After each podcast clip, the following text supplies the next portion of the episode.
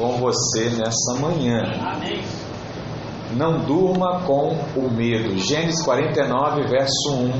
Diz assim a palavra do Senhor: Depois chamou Jacó a seus filhos e disse: Ajuntai-vos e eu vos farei saber o que vos há de acontecer nos dias vindouros.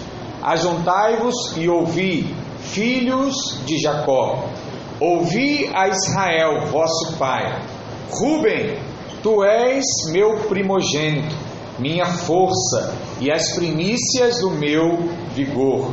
O mais excelente em altivez e o mais excelente em poder. Verso 4: Impetuoso como a água, não serás o mais excelente. Por quê?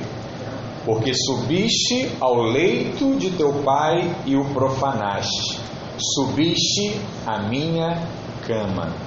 Vamos orar, Pai, em nome de Jesus. Nessa manhã lhe pedimos que a tua palavra, ó Deus, haja como luz à nossa vida e ao nosso coração. Que o Senhor nos leve, ó Deus, a viver o melhor dessa terra e que venhamos a experimentar, ó Deus, do teu real significado ao nosso coração e à nossa vida nessa manhã. Fala conosco em nome de Jesus.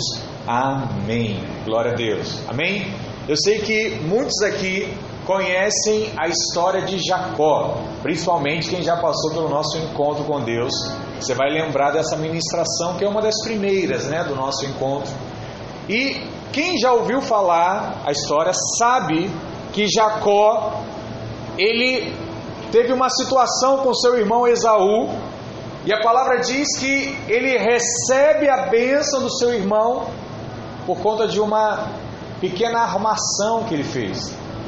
E por conta disso, a Bíblia diz que Jacó foge da sua casa, foge da sua parentela, porque seu irmão queria pegar ele, pelaquilo que ele havia feito. E aí ele vai para a terra do seu tio, e lá ele encontra uma moça muito bonita. E ele fala no seu coração: Olha, eu quero me casar com ela. E o nome daquela moça era Raquel. E o tio dele, chamado Labão, que era o pai de Raquel, ele disse assim: Olha, eu quero me casar com a sua filha. O que, que eu preciso? Naquela época era muito comum a questão do dote, né? não era só casar, tinha que ter bala na agulha. Hoje talvez isso tenha ficado um pouco de segundo, segundo lado, mas é importante você ter o recurso para casar. E aí, aquela. Aí Jacó combinou com Labão e Labão falou assim: Olha, trabalha para mim por sete anos, que eu deixo você se casar com a minha filha. E Jacó trabalhou durante sete anos. E ao sétimo ano ele foi até Labão e falou assim: Labão, completei meus sete anos, agora eu quero me casar com Raquel. E ele falou: Tá bom, você vai casar com a minha filha. E aí no dia do casamento, a moça com véu, ele não havia visto nada, celebraram o casamento. E quando ele foi para casa para consumar o casamento, tirou o véu e falou: Ih, não é Raquel, é Lia, que era a irmã mais velha de Raquel. E aí ele chega para Labão depois da lua de mel e fala assim: Labão, eu, eu fiz o voto sete anos para casar com Raquel, você me deu o Lia. Ele falou: É, eu disse que ia me dar a minha filha, não falei qual era. E tinha um costume, né? Eu não posso casar mais nova antes da mais velha, então você tinha que casar com mais velha. Mas eu quero Raquel. Eu Então tá bom, trabalhe então mais sete anos, que aí você vai poder casar com Raquel. E Labão trabalha por mais sete anos para poder se casar com Raquel. Você vê, né? Jacó trapaceou com Esaú. Depois veio Labão e ensinou para ele o que é trapacear direito, né? Você sabe que para todo Jacó tem um Labão. É sempre assim. É sempre assim. Não acho que você vai ser diferente. Mas voltando para a história, para que você entenda aqui o contexto, a palavra também diz que Lia, que foi essa primeira esposa de Jacó, ela teve um filho. Na verdade, Raquel não tinha como, não conseguia ter filhos. E o primeiro filho de Jacó foi com Lia. E o nome desse filho era Ruben. A Bíblia, né, inclusive é uma das tribos, né, a tribo de Ruben. E aqui há uma coisa interessante que eu quero chamar a sua atenção. Todo nome bíblico ele tem um significado. E como é que era naquela época? Quando um filho nascia, assim que ele nascia, a mãe ou o pai dava o um nome àquela criança. Não era antes como é hoje, era no momento. E Lia tinha um problema. Qual era o problema de Lia? Lia sabia que não era amada por Jacó. Ela sabia que Jacó amava Raquel. E ela estava ali porque não teve jeito. Enrolaram um homem, casou e agora estava lá com Lia.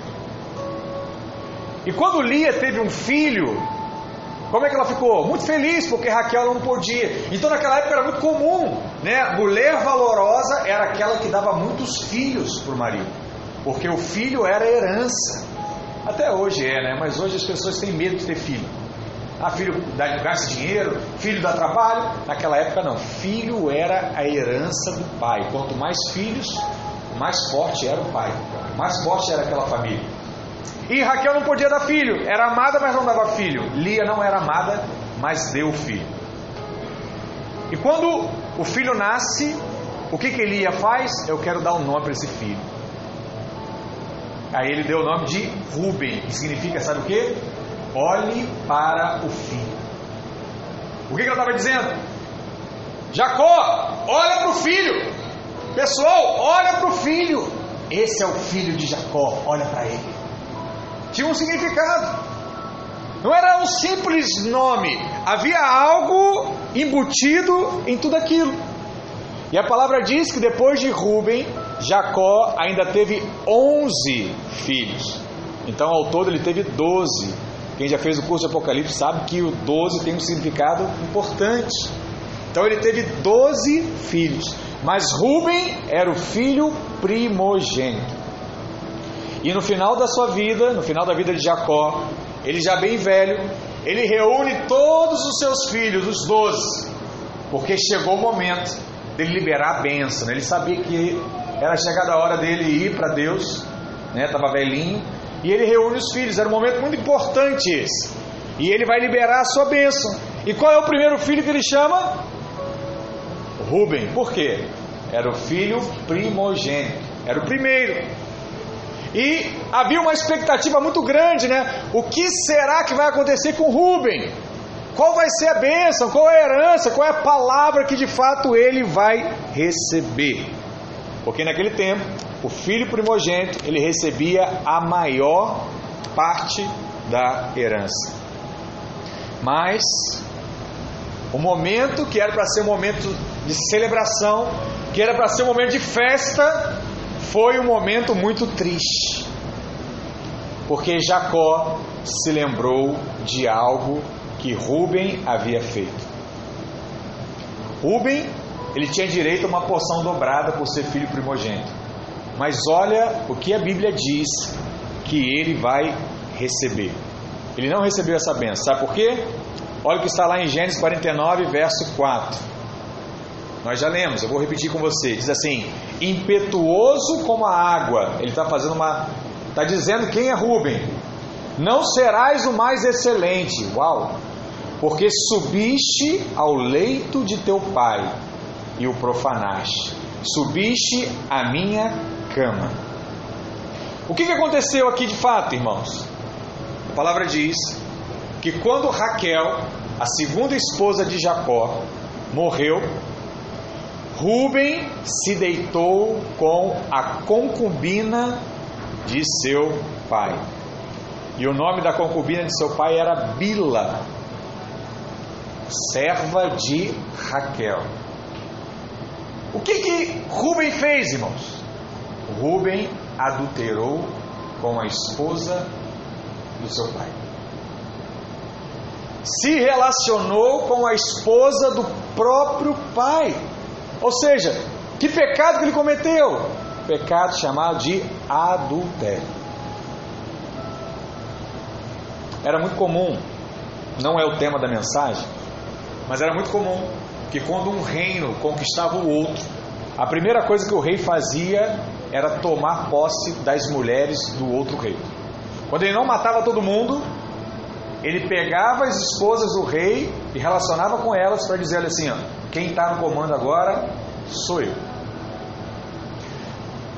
Além do adultério, o que Rubem passou como mensagem é o seguinte: eu vou ser o sucessor do meu pai e eu não vou esperar isso acontecer, vou fazer agora. E aí ele vai lá e toma posse da mulher do próprio pai. E essa é uma história muito triste, porque o filho herdeiro, o primogênito que estava com, a prime... com o primeiro da fila para receber a maior de todas as bênçãos, recebeu uma disciplina na hora de receber a sua parte da herança. E o que ele fez ficou registrado na Bíblia de tal ponto que nós estamos lembrando hoje, muitos anos depois. Gênesis 35, verso 22. Conta como foi e quando foi o ato. Olha o que diz lá, Gênesis 35, verso 22. E aconteceu que, habitando Israel naquela terra, foi Ruben e se deitou com Bila, concubina de seu pai. E o que a palavra diz? E Israel, que é o nome de Jacó, lembra que Jacó mudou o nome, deixou de ser Jacó, mentiroso, passou a ser Israel, vencedor. E Israel o soube. Eram doze os filhos de Israel. Eu pergunto para você, qual foi o motivo que fez Rubem perder a sua bênção? O motivo foi muito simples. Ele dormiu com a concubina do seu pai, que se chama Bila. E Bila também tem um significado no seu nome. Quem tem uma Bíblia chamada de The Stronger, aí no celular você clica na palavra e vai ter lá o original dela, o significado da palavra. E o significado de Bila é medo. Portanto, hoje eu quero falar sobre esse tema com você. E é o título dessa mensagem. Qual é o título? Não vá para a cama com Bila. Não vá para a cama com o medo. E o que significa, irmãos, dormir com o medo? Aperte o cinto, porque Deus vai falar no seu coração nessa manhã. Em primeiro lugar, dormir com o medo é cair na armadilha do pecado sexual. É a primeira questão aqui que precisa ficar clara e entendida para você. Porque a Bíblia deixa claro que o motivo que fez Jacó não dar a bênção para Rubem foi o adultério com Bila. Vamos ler mais uma vez? Gênesis 49, verso 3 e verso 4. Rubem, tu és meu primogênito. Jacó aqui reconhecia: esse é o meu mais velho, minha força, as primícias do meu vigor, o mais excelente em altivez, o mais excelente em poder. Rubem era o cara, irmãos. Estava bem na fita. Sabe? Era alguém que você olhava assim e dizia: Ó, esse aí vai ser um bom rei. O povo já estava naquela expectativa. E ele diz no verso 4: impetuoso como a água, vírgula, né? Porém, mais não será o mais excelente. Por um único motivo. E ele diz: por quê? Porque subiste ao leito do teu pai e o profanaste. Subiste à minha cama. Jacó foi claro com ele. Ele não deu meias palavras, ele foi claro. E isso foi algo terrível. E a palavra diz que o pai ficou sabendo. Deixa eu dizer algo a você acerca do pecado sexual. Algumas pessoas no meio cristão dizem que todo pecado é igual. Pastor, é tudo igual. Eu menti é igual a eu ter adulterado. Eu deixei de fazer uma coisa é igual eu ter me relacionado com alguém. Mas isso não é verdade. Porque existem alguns pecados que afetam mais do que outros. Onde é que está isso na Bíblia, pastor? 1 Coríntios, capítulo 6, verso 18. Vamos ler juntos, olha o que a palavra diz. Fugir da imoralidade. Qualquer outro pecado que uma pessoa cometer é fora do corpo. Mas aquele que pratica a imoralidade peca contra o próprio corpo. O que, que a Bíblia diz acerca do nosso corpo? A Bíblia diz que o nosso corpo é templo, santuário, habitação de Deus. Amém. E ele diz que tem um pecado que afeta o próprio corpo. Esse pecado não é igual aos outros. E a Bíblia chama atenção para esse especificamente. Portanto, o pecado sexual é o único na sua categoria.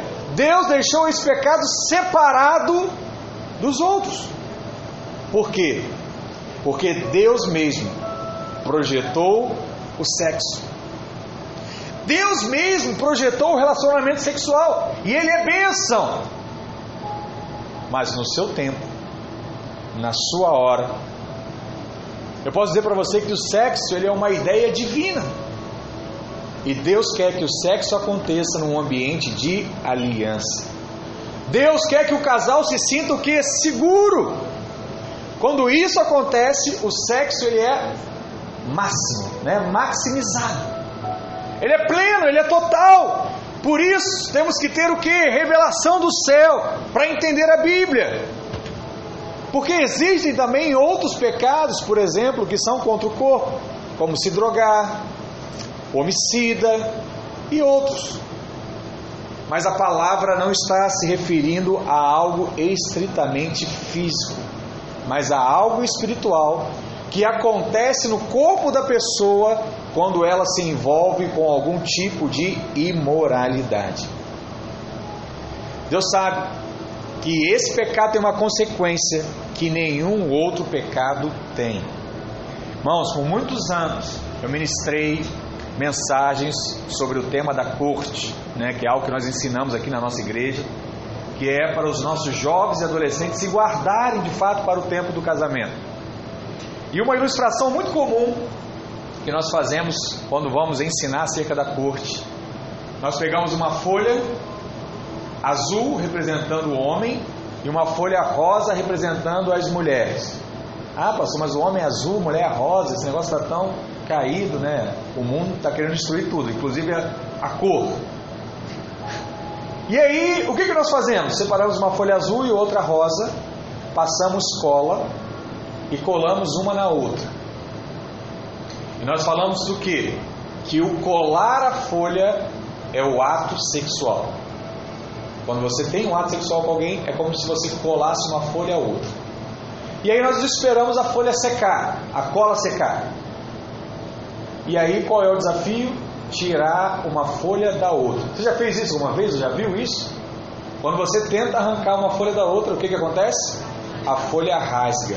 E um pedaço da folha azul fica na rosa e um pedaço da rosa fica na azul. O ato sexual, ele é assim. Quando você faz, se junta. Quando você separa, a parte de um fica no outro. Não é simplesmente assim, ah, eu entrei e saí, não, acabou, agora está zerado. Era como, eu, era como se fosse antes. Não, ficou o pouco de um no outro. É isso que acontece. Quando você comete essa questão, um pouco da imoralidade do outro fica dentro de você. E veja que esse é um assunto muito sério, que poucas pessoas dão importância hoje em dia. Infelizmente, a nossa cultura bani, bani, banilou, banalizou. Ficou simples demais. É só fazer, pastor. Foi um final de semana, foi uma saidinha. Isso não estava planejado, eu não queria isso. Mas aconteceu. A Bíblia nos dá muitas advertências sobre o pecado sexual. Eu quero mencionar algumas para você. Preste atenção nisso. Salmo 101, verso 3 diz assim: Não porei coisa impura diante dos meus olhos. Odeio a obra daqueles que se desviam. Não se não se me pegará a mim. Provérbios 6,32: O que adultera com uma mulher está fora de si. Só mesmo quem quer arruinar-se é que pratica tal coisa. Romanos 13, verso 13. Comportemo-nos com decência, como quem age à luz do dia, não em orgias e bebedeiras, não em imoralidade sexual e depravação, não em desavença e inveja. 1 Coríntios 6, 15, versos 6, 15 e 16. Não sabeis que, o, que os vossos corpos são membros de Cristo? E eu, porventura, tomaria os membros de Cristo e os faria membros de meretriz? Absolutamente não. Ou não sabeis que o homem se une à prostituta, forma um só corpo com ela? Porque, como se diz, serão os dois uma só carne. Paulo diz aqui que um cristão jamais deve se unir com uma prostituta. É o que a palavra diz. Porque quando se une, se tornam os dois uma só pessoa. E o que está em um passa para o outro e o que está no outro passa para você. Sabe o que acontece? O cristão, quando comete esse ato, ele fica atormentado e a prostituta fica em paz. Porque esse é o significado da palavra. O que está em um passa para o outro. É por isso que esse é um dos casos que a palavra diz que quando o casal não é cristão e um se converte, a Bíblia diz assim: não separe, continua firme, porque com o tempo você vai purificar o seu marido ou seu marido vai purificar a sua esposa.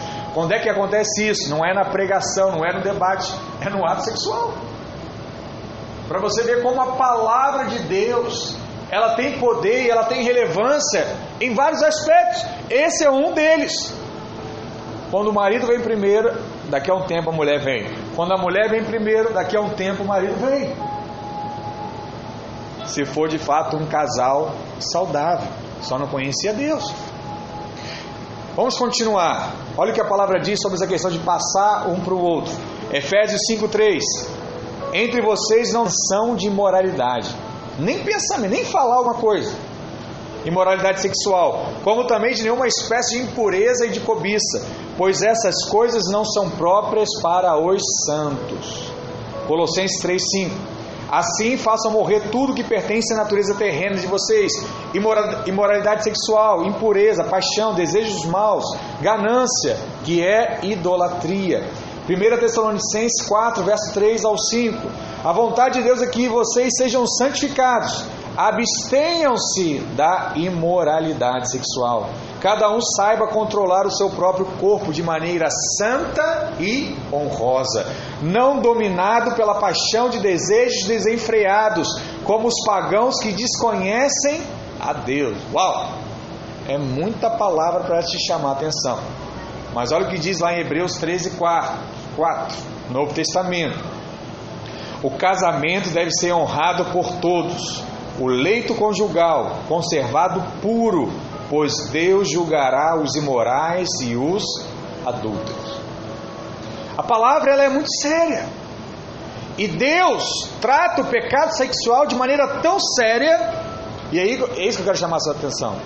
É tão sério que Rubem perdeu a sua bênção por causa da imoralidade por causa do pecado sexual. Sabe qual é o desejo no coração? É que o seu coração se encha de temor ao você entender o que aconteceu com o Rubem. Que traga, traga clareza ao seu coração isso. Temor. Mas aí você pode me perguntar assim, fala assim, pastor, como eu posso vencer esse pecado na minha vida. Ou se você já cometeu, ou se você está prestes a cometer, você está ouvindo essa mensagem e fala assim, pastor, como é que eu consigo? Porque o desejo é mais forte que a minha vida. Só há uma forma de você vencer o pecado da imoralidade, o pecado sexual. Sabe qual é a forma? Fugindo dele. Você precisa fugir. Tem pecado que você pode resistir. Então, por exemplo, alguém começa a falar mal de você. Você consegue lá falar assim: Eu não vou responder. Eu não vou responder. Você está lá ouvindo, mas está o que? Resistindo. Está uma luta interior. Eu não vou, eu não vou, eu não vou. E você não responde. Agora, quando se trata do pecado espiritual, não tem como resistir, porque a Bíblia diz que a carne é fraca. Você pode ser casado, você pode ter 10 filhos, você pode ter 100 anos de casamento. Se aparecer a moça, você é homem, a moça ficar perto de você lá se insinuando e você não sair da presença dela, você vai cair. A mesma coisa é o contrário. Você é mulher, tem lá um homem que está te assediando claramente. Se você não fugir, por mais que você ame seu marido, por mais que você ame a sua família, você vai cair. Porque não há homem forte o bastante, não há mulher forte o bastante que possa resistir a esse pecado. Por isso que Deus ele é tão firme com isso. Porque ele sabe que a imoralidade sexual, ela é impossível de ser combatida sozinho ou sozinho. Só há um caminho, fugindo. Qual é o grande exemplo, irmãos, de alguém que resistiu o pecado da imoralidade sexual? José. Para quem não lembra, José era um dos irmãos de Rubem. O primogênito, que era o dono da herança, gongou no teste. Tirou zero. José, que era o mais novo, passou pelo mesmo teste. Presta uma coisa. Deus, antes de dar alguma coisa a você, Ele vai te propor um teste. E Deus não é injusto. Para ter aquela benção, as pessoas vão passar pelo mesmo teste. Rubem, o primogênito, foi o primeiro. Teve o teste, não passou. Só que o teste de Rubem talvez fosse um teste mais fácil, né? É a concubina, a mãe já tinha morrido, né? Talvez o pai não ligasse, está ali próximo, né? Já era uma pessoa de idade, talvez nem fosse uma das mais bonitas, estava ali. Ele só quis marcar presença. José não. José era esposa de Potifar. Hã? Ah, é? Depois corrige. Mas era esposa de Potifar. E Potifar, irmãos, era alguém que tinha dinheiro. Aí eu chamo a sua atenção. Você já viu mulher de alguém que tem dinheiro que não seja bonita? Se tem dinheiro, a mulher é bonita. Porque se não for, o homem vai pagar para ela ficar. E aí eu digo para você que o teste de José era muito maior. Porque não era só uma mulher, era uma mulher bonita. Era uma mulher empoderada. Né? Que é a linguagem de hoje a mulher gosta de ouvir, né? Era uma mulher posuda, com dinheiro, com servos. Ela tinha tudo. E ele era um escravo. Imagina a mulher dona de tudo querendo um escravo. Era tudo que o escravo podia sonhar. É hoje. Eu posso até morrer depois, porque caramba, eu escravo consegui ficar com a mulher mais bonita da cidade, a mais empoderada. E a palavra vai além. Diz que a mulher se insinua, fica sem roupa diante de, de, de José e fala assim: Vem. Fico imaginando a cena. Nem imagino, né? Meu coração já fica angustiado. A mulher, dentro da casa dela, ele servindo, mulher bonita, tira a roupa e fala assim: Vem. Qual foi a atitude de José? Não, não vou não. Não vou não. Ai, ai. Não, a palavra diz que José acelerou o passo, correu, fugiu, foi embora. Ainda assim a mulher falou que ele fez, né? Tentou insinuar que havia acontecido alguma coisa. Mas olha como é que Deus agiu, como é que José agiu. E sabe o que aconteceu? Por conta da atitude de José de ele ter fugido, anos após, ele conquista o trono do Egito. Ele se torna governador do Egito. Olha a benção. Que era de quem? Rubem. Passou para quem? José. Porque ele teve a atitude correta com relação àquilo que se colocou diante dele. Deixa eu falar algo para você. Custa muito caro deitar alguns minutos. Porque o sexo é isso, são alguns minutos. Num leito maculado. Sabe?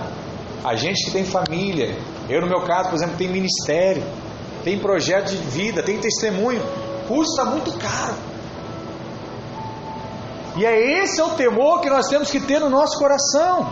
Aquela tentação, ela foi o que? Um teste para José. Porque ele não sabia, mas Deus já havia preparado um trono para ele. Se ele fosse reprovado naquele teste, ele teria perdido o trono e outro iria assumir o seu lugar. Mas porque ele fugiu, a palavra diz que ele assumiu o trono. Rubem perdeu a bênção porque caiu na armadilha sexual. José recebeu a bênção porque ele venceu essa armadilha na sua vida. Eu quero falar algo para você. Não confie na sua carne. Não confie no seu corpo. A atitude mais espiritual que se espera de um homem de Deus, de uma mulher de Deus, é não confiar em si. Sabe quem é humilde? Aquele que não confia em si. Eu falei um pouco sobre isso na live sexta-feira, não sei quem assistiu. Convido você a assistir de novo. Ou quem não assistiu, colocar para assistir. Deus colocou algo muito forte no meu coração. Eu ministrei lá cerca de 15, 20 minutos falando sobre isso que o momento em que Deus mais fala com você é no momento da perda. Porque no momento da perda você, viu, você vê que você não é nada. No momento da bênção, você até lembra de Deus, Deus, obrigado, mas aquilo dura cinco minutos. No momento da perda, você fica uma semana chorando, querendo entender o que aconteceu com você. E é nesse momento você se relaciona com Deus, tem intimidade com Deus. Então o que eu quero chamar a sua atenção? Que o relacionamento com Deus é criado quando você vê que você não vale nada. Quando você vê que você não tem importância alguma. E essa é o verdadeiro sentido da humildade. Então eu, por exemplo, eu tenho tanto medo da minha carne que eu não ando com uma mulher sozinha no meu carro. Então volta e meia, às vezes estou lá com o carro vazio, tem uma irmã indo para o mesmo lugar que eu. Eu falo assim, irmã, não posso, estou sozinho, a pastora não está aqui hoje. Aí alguém deve olhar assim e falar, pastor, que absurdo! O homem é o pastor da igreja, mora no mesmo lugar, vai deixar a irmã ir 10 horas da noite de ônibus, de trem, de metrô, correndo perigo. É. É uma decisão que eu tomei. Minha esposa a mesma coisa. Então, se um dia o diabo tentar fazer com que o pecado entre na minha vida nessa área, ele não vai conseguir, porque isso eu não vou fazer. Mas por quê? Porque eu acho, eu tenho medo. A verdade é essa. Eu tenho temor de Deus. E algumas coisas nós não fazemos simplesmente por temor. Não é uma lei, mas é uma decisão que eu tomei. Talvez para você seja algo normal, natural, não tem problema. Mas a cada dia eu vou me tornando mais especialista em evitar o dano. Eu por muitos anos liderei adolescentes, jovens, e o maior medo que eu tinha era de um adolescente chegar um dia e falar assim, ó, o pastor fez isso e isso comigo. Porque hoje só basta falar, depois para você se explicar, já era. Então não falava sozinho, só falava em local que tinha mais gente. Entende? Por quê? Temor. Temor do que pode acontecer. Quando fugimos daquilo que dá ocasião ao pecado, nós estamos seguros.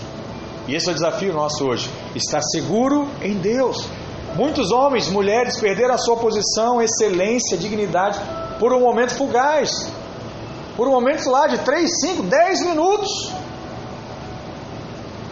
Temos que ter muito temor nisso. Segundo lugar, dormir com medo é não valorizar a sua posição. Repare, Rubem, ele já tinha uma posição, ele era o primogênito. E por ser o primogênito, ele tinha alguns direitos, alguns privilégios. Quais eram os privilégios que ele tinha? Primeiro, o reino. Então, toda vez que o pai se ausentava, quem assumia lá o reino? Rubem, o primogênito. Então é como se fosse assim: o presidente viajou, assume lá o presidente da Câmara, o vice, né, na verdade, o vice-presidente. Eu brinco isso lá em casa, assim, quando eu saio, fala, filho, você toma conta de casa.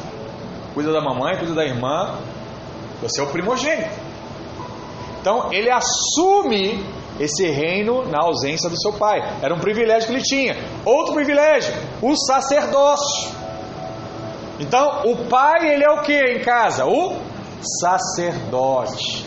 É aquele que leva a palavra, é aquele que prega a palavra, é aquele que resolve o problema. Então, o filho, na ausência do pai, ele também era o que? O sacerdote. Então, era um outro privilégio que ele tinha. Os irmãos mais novos tinham que ouvi-lo, porque ele era o sacerdote na ausência do pai.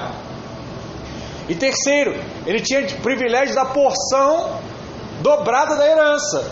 O que, que é isso? Imagina que eram dez irmãos, cada um ia receber um décimo da herança. Só que, como é que era a conta? Se eram 10 irmãos, você dividia por 11. Você pegava toda a herança e dividia por 11. Cada, cada filho recebia um, só que o primogênito recebia duas partes. Então a parte dele era maior do que as outras. E ninguém podia reclamar e falar assim: ah, meu pai ama mais ele do que eu. Não, filho, já está definido. Não tem nhenhenhé. Nasceu primeiro. Foi. Já era. A benção é dele. O reinado é dele. Eu estou dizendo isso para você, para você perceber quantas coisas Rubem perdeu, simplesmente por um momento. Se ele tivesse recebido a bênção do Pai, tudo isso viria sobre ele.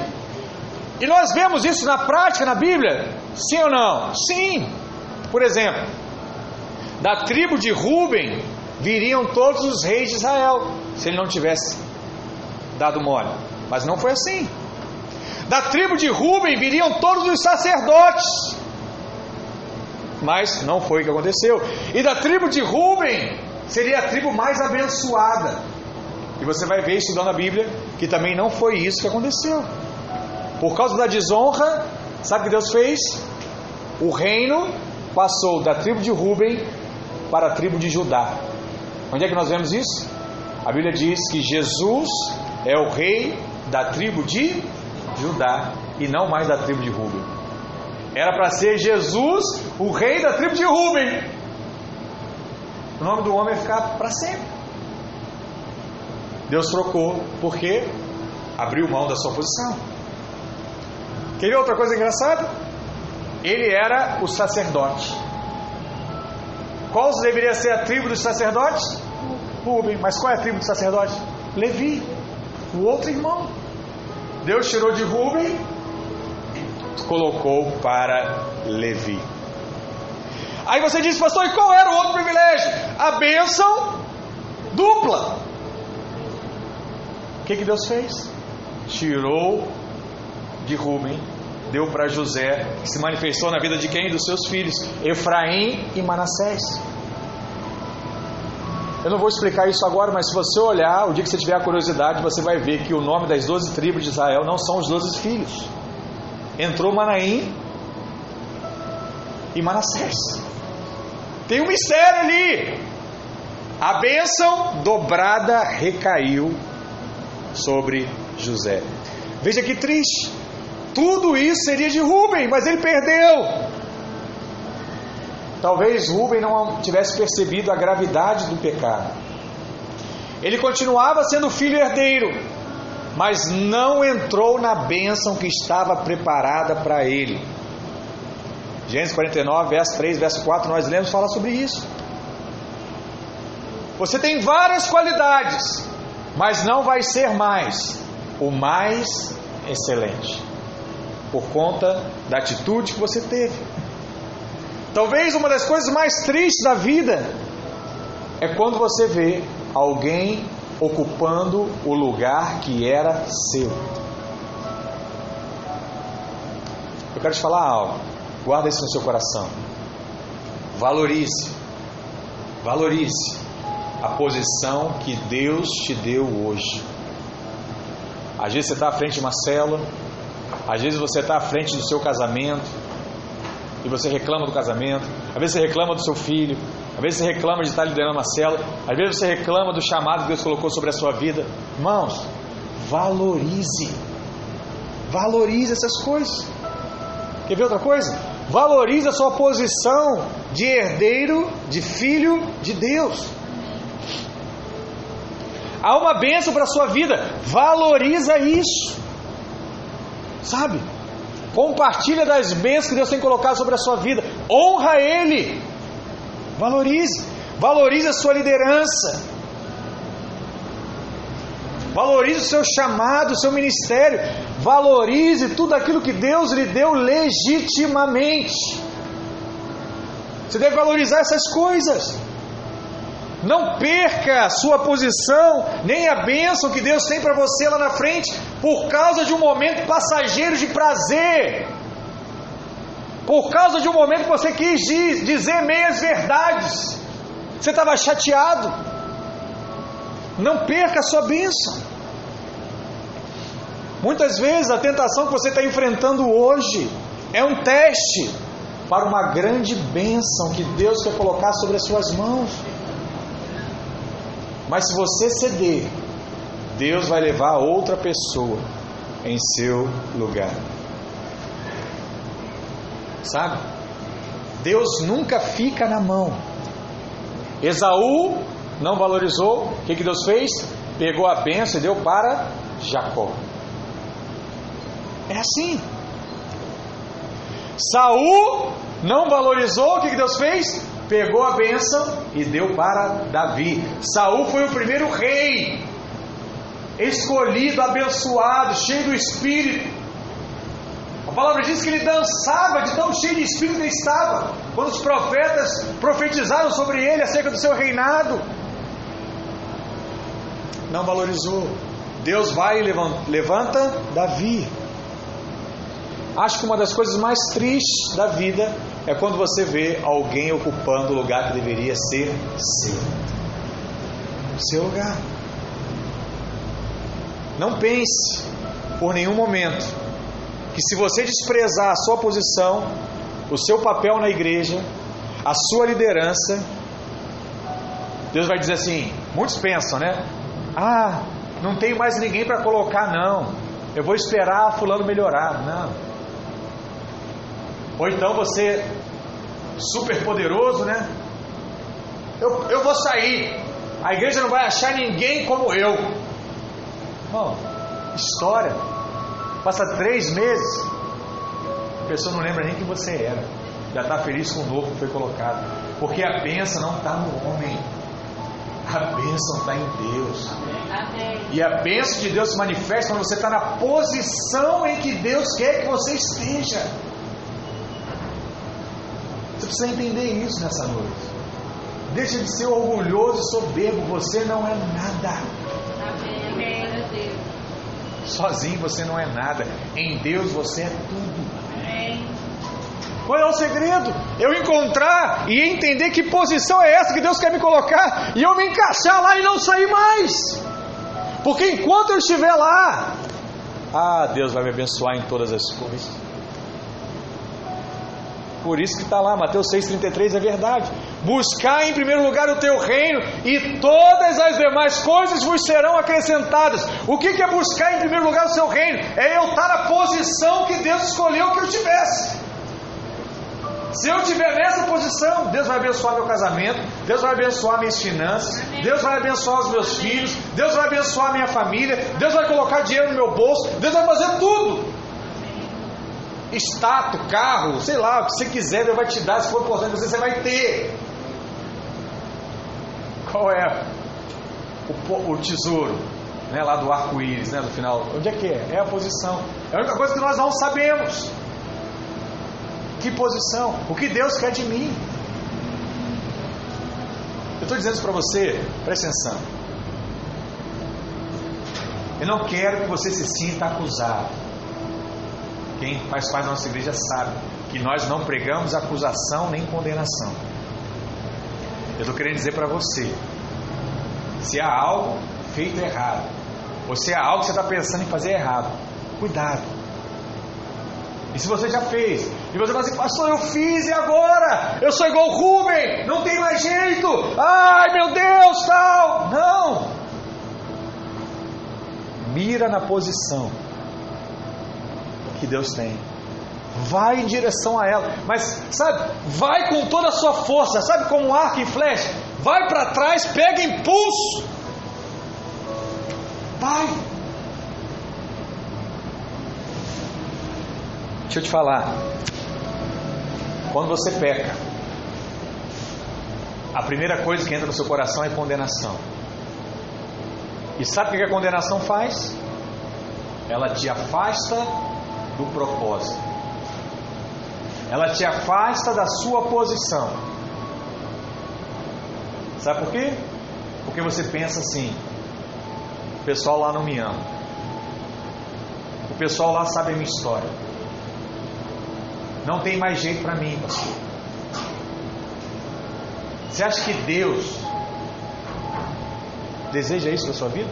Não tem mais jeito para você? Que Deus é esse? Claro que tem. Então essa voz não é de Deus. Essa voz é do diabo. E eu preciso vencer a voz do diabo por um único motivo, e é isso que eu preciso ficar claro hoje. Eu preciso vencer a voz do diabo porque eu preciso voltar para a minha posição. E se eu não conseguir aquela posição que eu tinha antes, eu tenho que chegar o mais próximo dela, porque quanto mais próximo da posição, mais abençoado eu serei. E vou te falar, não é só você, é a sua família. E não é só a sua família, são os seus filhos. E não é só os seus filhos, são os seus netos. Então você precisa acordar hoje e falar: Deus, não quero perder mais tempo. Eu preciso ir em direção à minha posição, porque essa bênção aqui vai reverberar para tanta gente que vai tocar muitas pessoas, irmãos. Deixe de ter uma visão egoísta. Quando você diz não ao chamado de Deus, você não diz não só para a sua vida, você diz não para diversas pessoas. Se o pastor Ricardo tivesse dito não há anos atrás, eu não estaria aqui pregando para você hoje. Você precisa compreender isso. Se o seu líder tivesse dito não ao Senhor alguns anos, meses atrás, você não estaria ouvindo essa mensagem hoje. E pessoas vão chegar daqui a alguns anos, porque esse prédio vai ser pequeno. Amém. E elas só vão chegar porque você hoje disse sim ao Senhor. Você se posicionou por essa causa. Oh Deus. Se você não acredita que a sua posição pode ser assumida por outro, deixa eu mostrar para você o que aconteceu lá com Judas. Judas Iscariotes, né? Um dos discípulos que abdicou dessa posição. Apocalipse diz que a Nova Jerusalém terão 12 tronos. 11 já estão definidos. Falta um. Esse é o de Judas. Alguns acham que é Matias, que foi o discípulo que se levantou após Judas. Alguns acham que é Paulo, que vai ocupar essa posição. Mas tem uma posição vaga. Por quê? Judas abriu mão da sua posição. Olha o que a Bíblia diz lá em Atos 1, verso 16: Irmãos, convinha que se cumprisse a escritura que o Espírito Santo proferiu anteriormente por boca de Davi, acerca de Judas, que foi o guia daquele que prenderam Jesus, porque ele era contado entre nós e teve parte nesse ministério.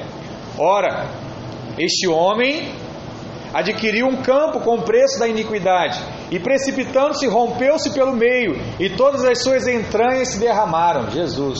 E isso chamou, chegou ao conhecimento de todos os habitantes de Jerusalém, de maneira que a sua própria língua, esse campo era chamado de Aceldama, isto é, campo de sangue. Porque está escrito no livro dos Salmos: Fique deserta a sua morada, e não haja quem nela habite, e tome outro o seu encargo.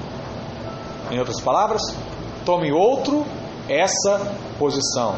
Vou falar para você mais uma vez: valorize a sua posição. Por um único motivo: você tem muito a perder. Muito a perder. Se, não, se você não valorizar o que Deus tem te dado. Para nós é um privilégio, é uma honra pregar a palavra, ser igreja, estar junto. Jamais despreze o chamado que Deus colocou sobre a sua vida. Fala assim comigo, eu jamais, eu jamais vou, desprezar vou desprezar o chamado que Deus colocou sobre a minha vida. E por último, terceiro lugar, dormir com medo é não contemplar o fio. A Bíblia diz que Rubem se deitou com Bila, a concubina do seu pai. E Bila, como nós já falamos, significa o quê? Medo. E o medo tem feito muitas pessoas ficarem presas a Bila, ao pecado da imoralidade. Deixa eu falar algo. Por causa do medo de ficar sozinho e não ser feliz, muitos homens, muitas mulheres se entregam para qualquer um. Pastor, estou passando o tempo, está passando a idade, vou ficar sozinho, não quero. Eu encontrei esse aqui, era o menos bêbado da rua, é ele mesmo. Olhou para mim, olhei para ele, é ele. Qual é a raiz? É o medo. Eu estou te mostrando o problema. Por causa do medo, muitos também não conseguem sair de relacionamentos errados. Às vezes é ameaçado, vai sair, vou te pegar. Por que eu estou dizendo isso? Você veio para a igreja, conheceu a Deus, sabe que você está fazendo não está certo. Aí você chega lá para o seu rapaz, para a sua, para sua companheira e fala assim, ó, nem precisa casar. Aí o irmão fala assim, ah, não quero não. Aí muitos ficam naquela encruzilhada, né? Pastor, o que, que eu faço? Aí vai perguntar, pastor, o que, que eu faço? O pastor sabe, vai dizer o quê? Nada. Porque se eu mandar separar, a culpa é do pastor. Se eu falar que está certo, está errado, porque a Bíblia é contra. A única coisa que eu posso dizer é o quê? A Bíblia diz que isso não é o relacionamento ideal. O que, que eu faço? Aí você toma a sua decisão. Eu sei o que eu faria. Mas o que cada um deve fazer é a sua posição. Mas qual é o correto, se você entendeu a mensagem? Casa. Não está junto. Não está vivendo uma vida. Não tinha o um entendimento. Era ignorante ao conhecimento. Agora você entendeu. Deus está falando com você. O que você precisa fazer? Resolver a sua vida. Mas o medo impede. Ele vai dizer o quê? Eu não vou casar e depois esse homem vai me deixar, aí vou ter um problema, divorciar e tal. Medo. O medo atrapalha você de fazer as coisas que Deus tem te chamado. Todavia, tem um medo maior do que todos esses. Que medo é? O medo de Deus. Muitos pensam, e é até um pensamento sincero, eles falam assim: ó, pastor, como eu estou no erro mesmo, já que Deus vai me castigar, porque eu aprendi lá na igreja lá da esquina, se eu pecar, o, o juízo vem, Deus vai, vai me queimar no fogo. Já que Deus vai me castigar, eu vou continuar assim mesmo.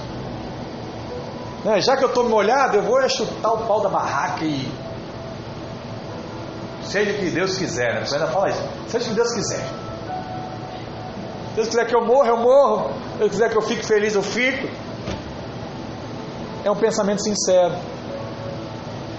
Mas isso é um engano do diabo. E isso faz com que você continue em relacionamentos errados.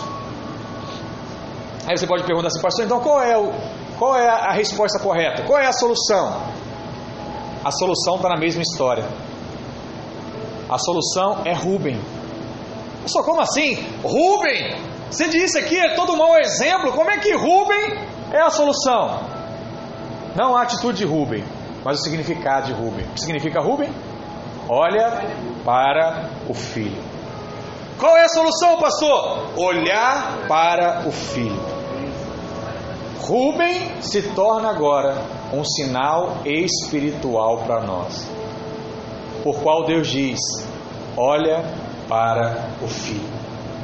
Quem é o Filho? Fala Jesus. Diga ao Senhor Jesus. Sabe o que, que isso é joia? Porque toda a bênção vem quando nós olhamos para Jesus. Quando nós vemos a Cristo.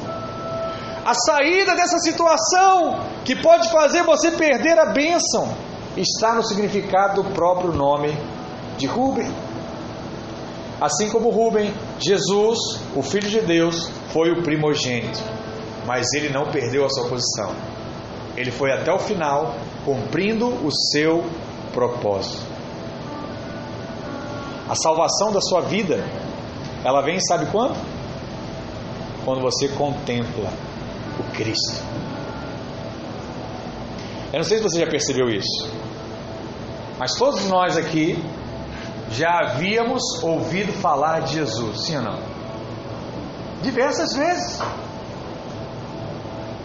Só ouvir de Jesus mudou a sua vida? Não. Tem irmãos que foram convidados para ir para a igreja há 10, 15 anos, então já ouviram de Jesus muito tempo. O que que mudou? Quando você viu Jesus. Não é só ouvir falar, você viu Jesus. Ele fala, é, estou vendo, é real. Quando você vê Jesus, a sua vida é transformada. Meu Deus. Quando eu vejo Jesus, a minha vida é tomada de uma forma tão extraordinária que eu não entendo mais o que está acontecendo comigo.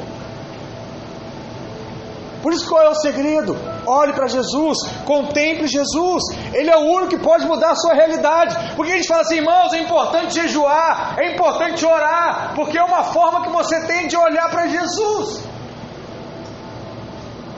Eu vou dizer não para minha carne. Eu vou entender que meu corpo não manda em mim. Mesmo sem fome eu trabalho, mesmo com fome eu trabalho, mesmo com fome eu tenho bom humor, mesmo com fome eu posso estar com a minha família, mesmo com fome eu posso sair para passear. O meu corpo não me domina mais. Eu já entendi isso.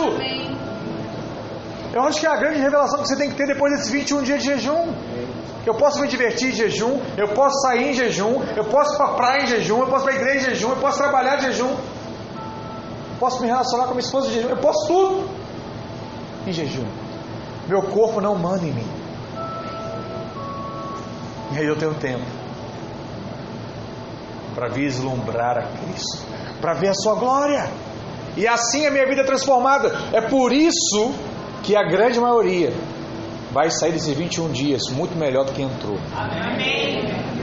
Não é porque você jejuou, não é que, ah, pastor, eu consegui, eu fiquei 21 dias sem comer, ou então, não, eu, ah, o meu jejum era diferente, pastor, eu não comi nada, eu fiquei só no suco porque eu sou melhor. Não, você não vai ser melhor porque você fez um jejum mais forte, mais fraco que o outro, você vai ser melhor simplesmente porque você decidiu contemplar a Cristo por 21 dias, e não há quem Contemple a Cristo, e continue a mesma pessoa. A Bíblia diz que certa vez Jesus e seus discípulos entraram em um barco e aquele barco começou a ser sacudido pelas ondas e tinha um vento contrário muito forte. E essa história ela é muito real para nós também nesses dias. Porque talvez você está aqui e a sua vida também esteja sendo sacudida com ventos contrários. Pastor, te falar, tá tudo dando errado. Tá complicado demais, pastor. Talvez sejam ventos tão turbulentos financeiramente, ou outros talvez sejam ventos chamados doenças, que tá te mexendo com você, fala assim, pastor, não consigo nem para o culto, tudo dói. Eu não sei o que está acontecendo comigo. Deixa eu te falar. Qualquer que seja o vento, qualquer que seja a tempestade, eu estou, pra, estou aqui para te dizer que no meio da tempestade, a solução para a sua vida é uma só: olhar para Jesus. Não é Jesus olhar para você como aquela canção que diz, né? Olha para mim. Não. Essa é uma outra canção legalista. A solução é você olhar para Cristo e não Cristo olhar para você. Quem é você para achar que Deus tem que olhar para você? É você que tem que olhar para Ele. E a Bíblia diz que na quarta vigília da noite, já alta madrugada, Jesus vai até os discípulos, mas não no barco. A palavra diz que no meio da tempestade Jesus aparece andando sobre as águas. Que coisa! Acho que eles olharam e falaram assim: é um fantasma. Aí, ah, não, é Jesus. Não, não é não. Você está vendo aí, é miragem. Que negócio é esse? Não, é Jesus, eu conheço ele, é ele. Mateus 14, verso 22. Vamos ler juntos aqui, rapidamente. Logo a seguir, compeliu Jesus os discípulos a embarcar e a passar adiante dele para o outro lado, enquanto ele despedia as multidões. E despedidas as multidões, subiu ao monte, a fim de orar sozinho. E caindo a tarde, lá estava ele só. Entretanto, o barco já estava longe, e muitos estádios da terra, açoitado pelas ondas, porque o vento era contrário. Meu Deus.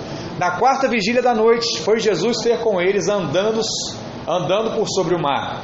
E os discípulos, ao verem-no andando sobre as águas, ficaram aterrados e exclamaram: É um fantasma! e tomados de medo, gritaram. Mas Jesus imediatamente lhes disse: Tem de bom ânimo, sou eu, não tem mais. Respondeu-lhe Pedro: Disse: Se és tu, Senhor, está na dúvida ainda. Se és tu, Senhor, manda-me ir ter contigo por sobre as águas. E ele disse o que? Vem. Então, olha, basta uma palavra do Senhor para o meu milagre acontecer, né? Ele queria uma palavra. Se Jesus falasse vem, ele foi e andou sobre as águas. E Pedro, descendo do barco no meio do mar, andou por sobre as águas e foi ter com Jesus. A Bíblia diz que ele andou sobre as águas. Reparando, porém, na força do vento, teve medo. E começando a submergir, gritou: Salva-me, Senhor!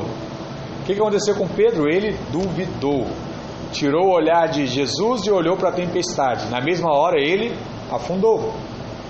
Verso 31: E prontamente Jesus, estendendo a mão, tomou-lhe e lhe disse: Homem de pequena fé, por que duvidaste? Subindo ambos para o barco, cessou o vento. E os que estavam no barco o adoraram, dizendo: Verdadeiramente és filho de Deus. Uau! Olha que coisa! Ele vem caminhando sobre o mesmo problema que ameaçava dominá-los: o vento, a tempestade, o mar. O mar estava pronto ali a virar o um navio e afogar todo mundo. E a palavra diz que Jesus vem andando sobre o mar. Tem um louvor que eu gosto muito, que diz assim, né? Vem a tempestade. Como é que é? É, não é essa não, mas tem a ver também. Não vou lembrar. Mas que diz que Jesus vem sobre essas coisas. Não, também não é não. É outra, é uma que é em inglês e traduziram para português. Mas que fala isso, né? Que vem sobre as ondas. Jesus ele é maior do que todas essas coisas. E quando ele anda sobre as águas, o que ele está mostrando? Que ele é superior à própria tempestade. E estava tudo dando errado. E o Senhor está lá no alto. Na quarta vigília, ele vai aos discípulos e quando eles viram andando sobre o mar, ficaram atemorizados, gritaram: Olha, deve ser de fato um fantasma, ficaram com medo. Então Pedro dá a cartada final e diz o quê? Se for verdade, diz para eu ir aí que eu vou. Aí eu quero ver se tu é Jesus mesmo. Jesus fala: Vem. E o que, acontece logo após? Pedro anda sobre as águas. E eu pergunto para você: sabe por que, que Pedro anda sobre as águas? Porque ele olha para Jesus e vai em direção a ele. O milagre só acontece quando o seu olhar está fixado em Jesus. Quando o seu olhar está fixado em Cristo. Enquanto você está com os olhos nele, tudo na sua vida vai dar certo. Porque o Senhor estava acima da tempestade. Agora, como ele estava olhando para Jesus, ele também está acima da tempestade. Eu não sei se você já teve a experiência de andar de avião. Eu creio que hoje a maioria já teve. Tem vezes que você vai decolar com o avião e está uma tempestade. Não sei se você já teve essa cena.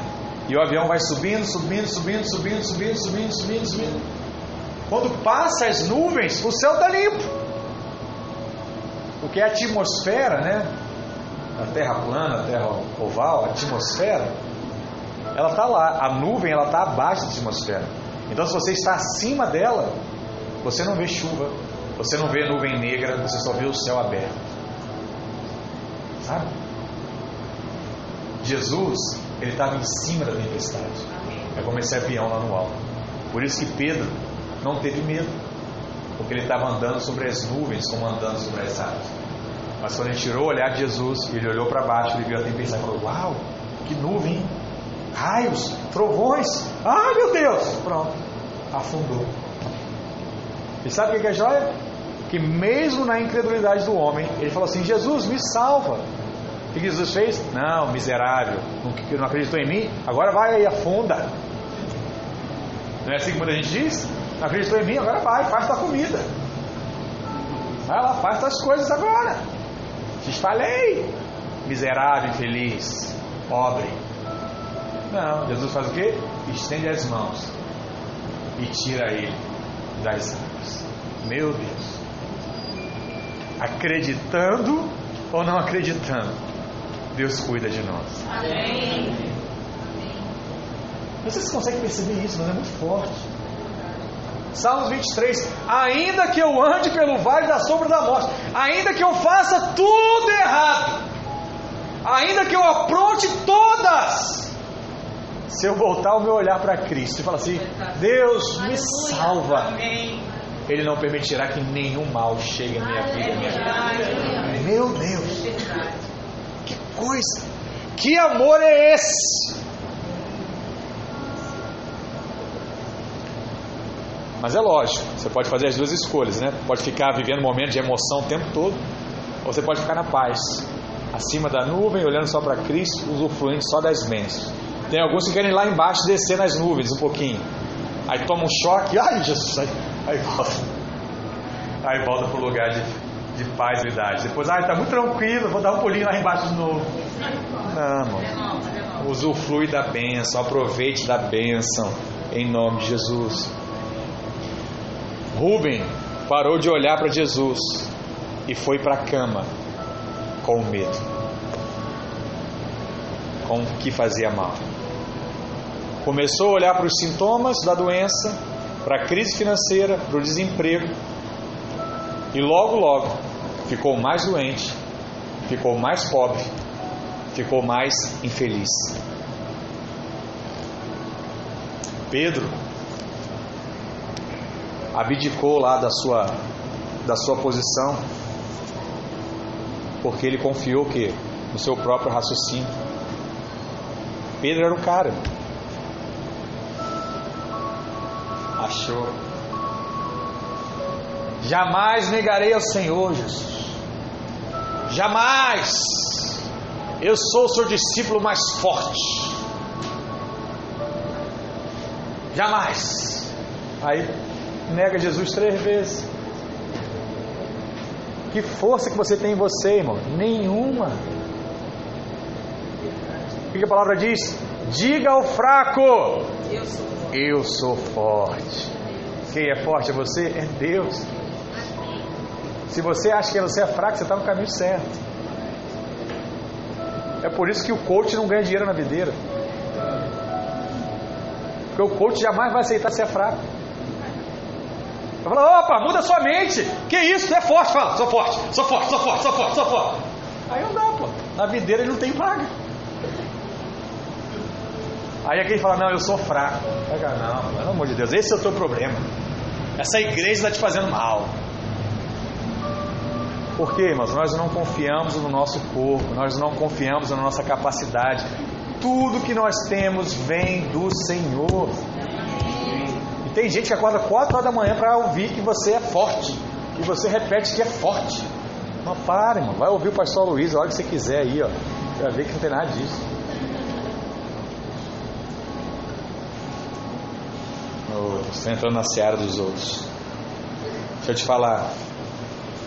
Ignore os ventos. Ignore o medo. Ignore os problemas. Olha para Deus olha para Cristo.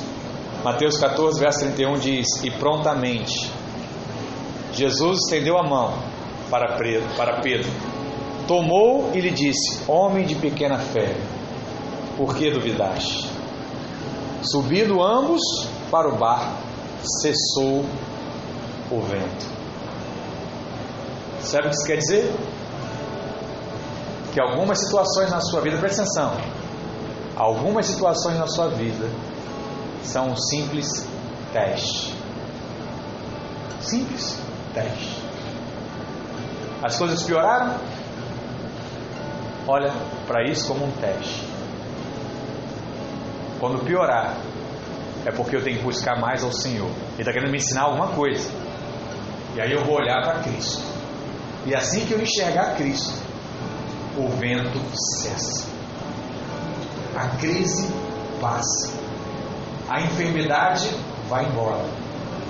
Por quê? Estando nele, eu estou salvo, liberto, curado. Soso. Isaías capítulo 61. O Espírito Senhor me ungiu para pregar boas novas aos quebrantados, curar os enfermos e libertar os cativos. Salvação, libertação, cura. Deus alcança essas três áreas na sua vida. Creia, viva isso. Talvez você esteja aqui como Pedro, afundando nesse mar de pecados. E parece impossível vencer o vento e as tentações. Mas hoje é o dia de olhar para o Filho e clamar pelo Senhor. Salmos 34, verso 5 diz: Olharam para ele e foram iluminados, e os seus rostos não ficarão confundidos. Olha para ele e você vai ser iluminado, e todos verão a glória de Deus na sua vida, em nome de Jesus. Vou te falar mais uma coisa: não existe pecado maior do que Deus. Não existe condenação maior do que Deus. E te falar mais: o diabo não é maior do que Deus. Se hoje você decidir no seu coração, a sua vida pode ser completamente transformada. E eu vou te falar, não é uma decisão para você entregar a sua vida e se converter, não. Estou falando para convertido mesmo. A decisão que você tem de olhar para Cristo e enxergar nele qual é a posição que você tem que estar correr para essa posição. Amém. E aí, você vai ser uma das pessoas mais prósperas dessa igreja. Amém. E aí nós vamos ser a igreja mais próspera das nossas igrejas. Amém. Porque na posição certa, tudo vai dar certo na sua vida. Uau! Esposa abençoada, marido abençoado, filhos abençoados relacionamentos com os pais restaurados, sabe, empresa dando certo, negócio dando certo, promoção. É muita bênção vindo junta. Porque você fez o que? Estudou, se capacitou, fez coach. Não, você olhou para Cristo. Qual é o único trabalho que você tem que ter? Olhar para Cristo. Amém? Fica de pé nessa hora, vamos orar. Em nome de Jesus. Não converse, não disperse o seu pensamento, só feche seus olhos eu queria que você gerasse esse ambiente nessa hora e de fato crer que eu posso olhar para o Senhor. Olhe para Ele nessa hora com seus olhos fechados. Veja Deus agindo na sua vida, no seu coração. Veja Ele te mostrando aonde Ele quer te levar, aquilo que Ele quer fazer através da sua vida. Permita Ele te mostrar os sonhos, não agora só seus, mas os sonhos de Deus, os sonhos que Ele tem colocado sobre a sua vida, os sonhos que Ele tem colocado sobre a sua família como Deus tem cuidado de cada área, como Deus quer cuidar de você, como esse Deus te ama, como esse Pai se preocupa com os mínimos detalhes da sua vida, com aquilo que você vai comer, com aquilo que você vai se vestir, com os seus sonhos, com os seus objetivos. Alguns aqui têm sonhos altos, alguns aqui têm desafios novos que não sabe se ainda vai dar certo. Olha para Cristo nessa hora, deixa Ele te mostrar aquilo que é de Deus, aquilo que é projeto, aquilo que é separado para a sua vida em nome de Jesus. Oh, rebalaçore, canta babás.